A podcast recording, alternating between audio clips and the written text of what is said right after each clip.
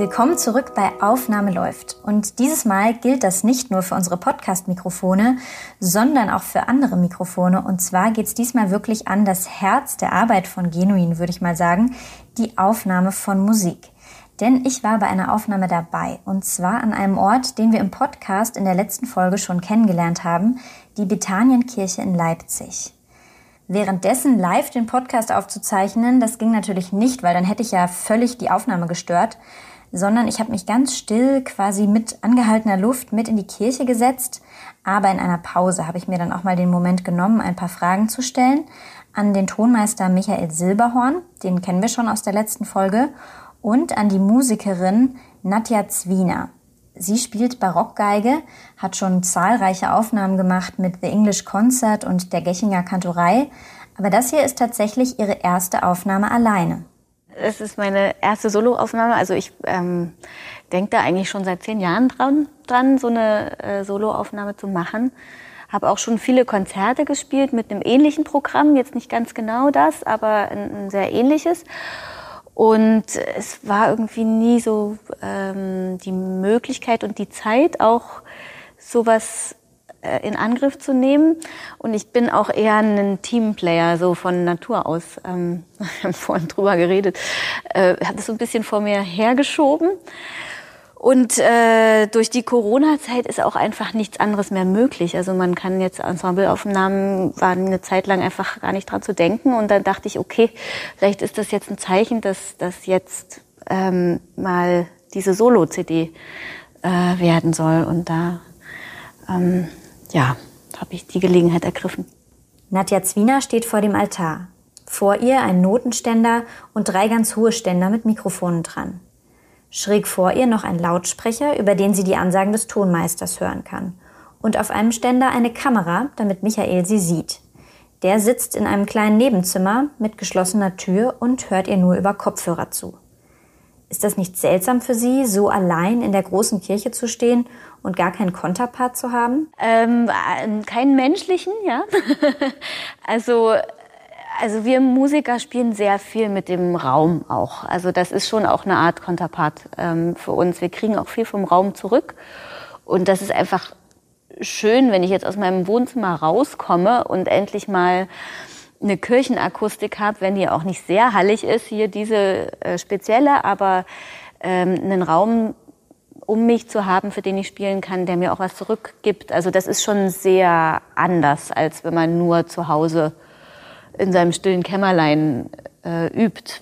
Das, also man äh, wie man so schön neudeutsch sagt, man performt schon auch fürs Mikrofon oder man weiß ja auch, dass hinter dem Mikrofon sozusagen jemand sitzt ähm, und auch zuhört. Also es ist eine sehr spezielle Situation. Also es ist nicht so, dass es völlig, völlig alleine ist.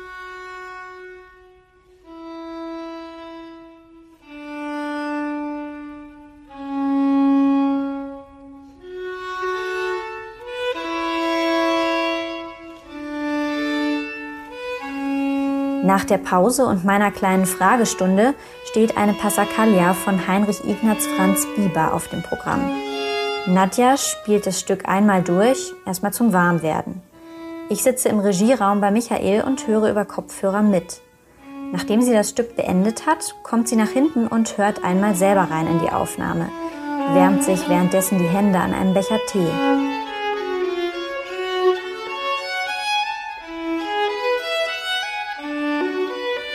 Sie findet, dass das noch relativ trocken klingt. Sonst ist sie aus Kirchen mehr Hall gewöhnt. Also bei dem Stück äh, bietet sich das halt ein bisschen an. Ne? Das ist eher so ein, so ein Kirchenstück. Dass das hier keine gewöhnliche Kirche ist, darum ging es ja schon in der letzten Folge. Michael kann sie aber beruhigen. Zum einen kann man im Nachgang noch mehr Hall drauflegen und für die anderen Stücke eignet sich die etwas weniger kirchenmäßige Akustik eben doch gut. Danach geht die Musikerin wieder zurück an ihren Notenständer und spielt mehrere Male hintereinander dasselbe Stück nochmal durch.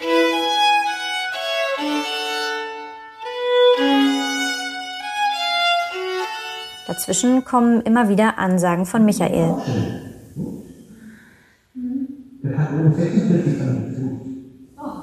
Ist das nicht komisch, so über den Lautsprecher zu kommunizieren, obwohl sie ja nur durch eine Tür getrennt sind? Es fühlte sich am Anfang, wenn man das das erste Mal, das zweite Mal macht, wirklich komisch an, weil man plötzlich spricht, man ist dem anderen nicht gegenüber und man weiß nicht genau, hat er das jetzt gehört im Saal, aber äh, inzwischen ist das doch sehr Routine. Man kennt es ja auch vom Telefon, man sieht den anderen dann nicht und hört ihn und man kann sich trotzdem unterhalten. Und vielleicht ist es das am einfachsten, nur dass die Qualität sehr viel besser ist, weil man andere Mikrofone hat und andere Lautsprecher. Ähm, Musikerinnen hört man natürlich oder die Musiker über die Mikrofone, die man aufgestellt hat, die hört man sowieso.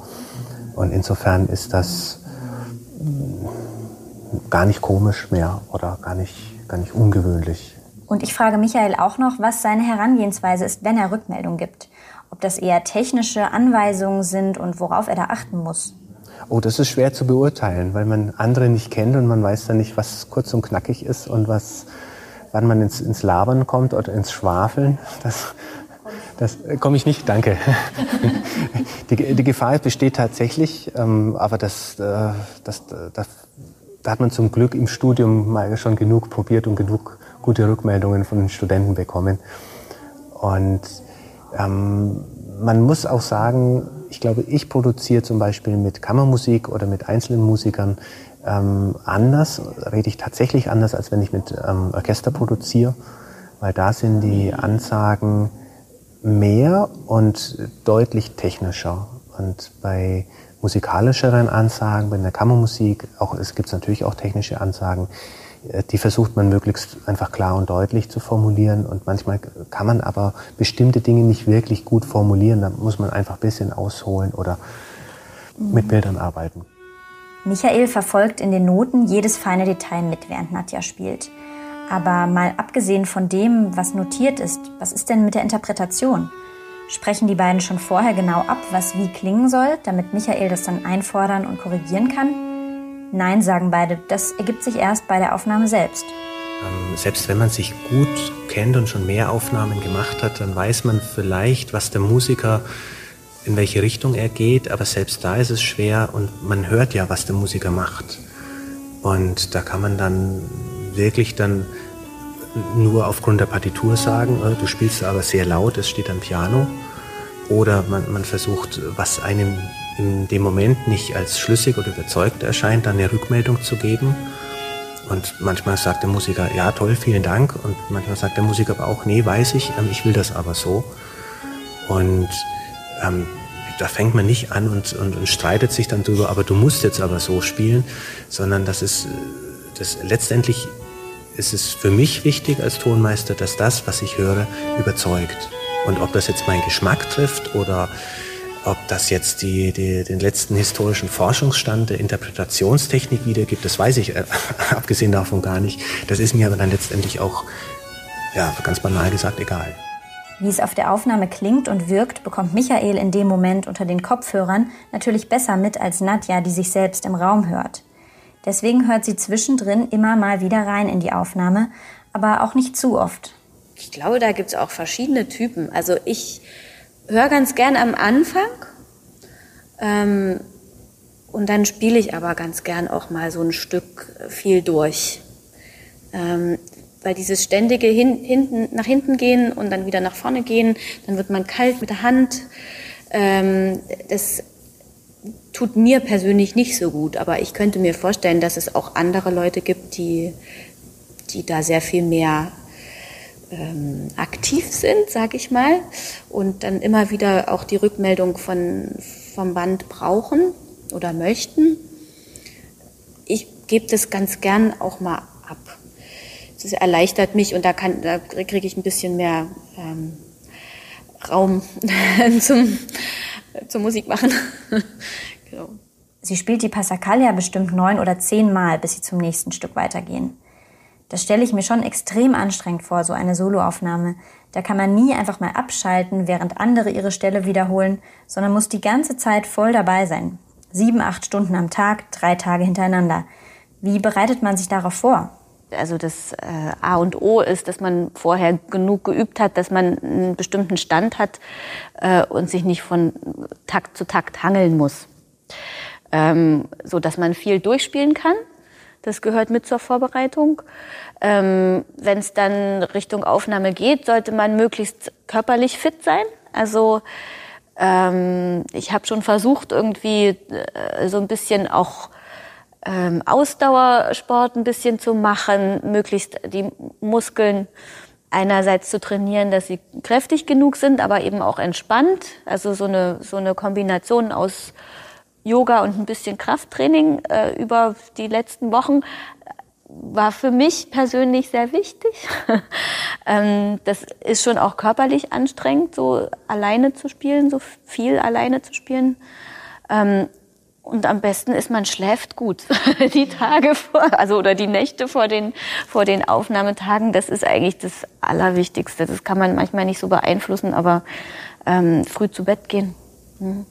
Ich habe höchsten Respekt davor, wie sie da so völlig cool ganz allein in der großen Kirche steht und immer und immer wieder ansetzt und sich so lang am Stück konzentrieren kann. Ich möchte da nicht ablenken und schleiche mich nach dem letzten Durchgang der Passacaglia aus der Kirche. So eine Soloaufnahme ist schon sehr intim. Nur zwei Menschen und ein Instrument. Für mich ist ein toller Nebeneffekt von dieser Podcast-Folge, dass ich endlich mal wieder live Musik in einem Raum mit guter Akustik höre. Aber ich lehne mich auch nicht so ganz entspannt zurück wie sonst in einem Konzert, sondern fiebere eher total mit mit dieser hochkonzentrierten Stimmung. Bis das Endergebnis auf CD zu hören ist, wird jetzt noch mehr als ein halbes Jahr vergehen. Und welche Arbeitsschritte da noch dazwischen liegen, darum wird es hier in der nächsten Podcast-Folge gehen. Damit ihr die nicht verpasst, solltet ihr diesen Podcast unbedingt in eurer Podcast-App abonnieren. Wenn ihr Fragen habt zu der Arbeit hinter den Kulissen von Tonaufnahmen und Klassiklabel, dann mailt sie doch gern an podcast.genuin.de. Ich sag für dieses Mal Tschüss, danke fürs Zuhören. Danke auch nochmal an Nadja Zwiener und Michael Silberhorn, dass ich Mäuschen spielen durfte und bis zum nächsten Mal.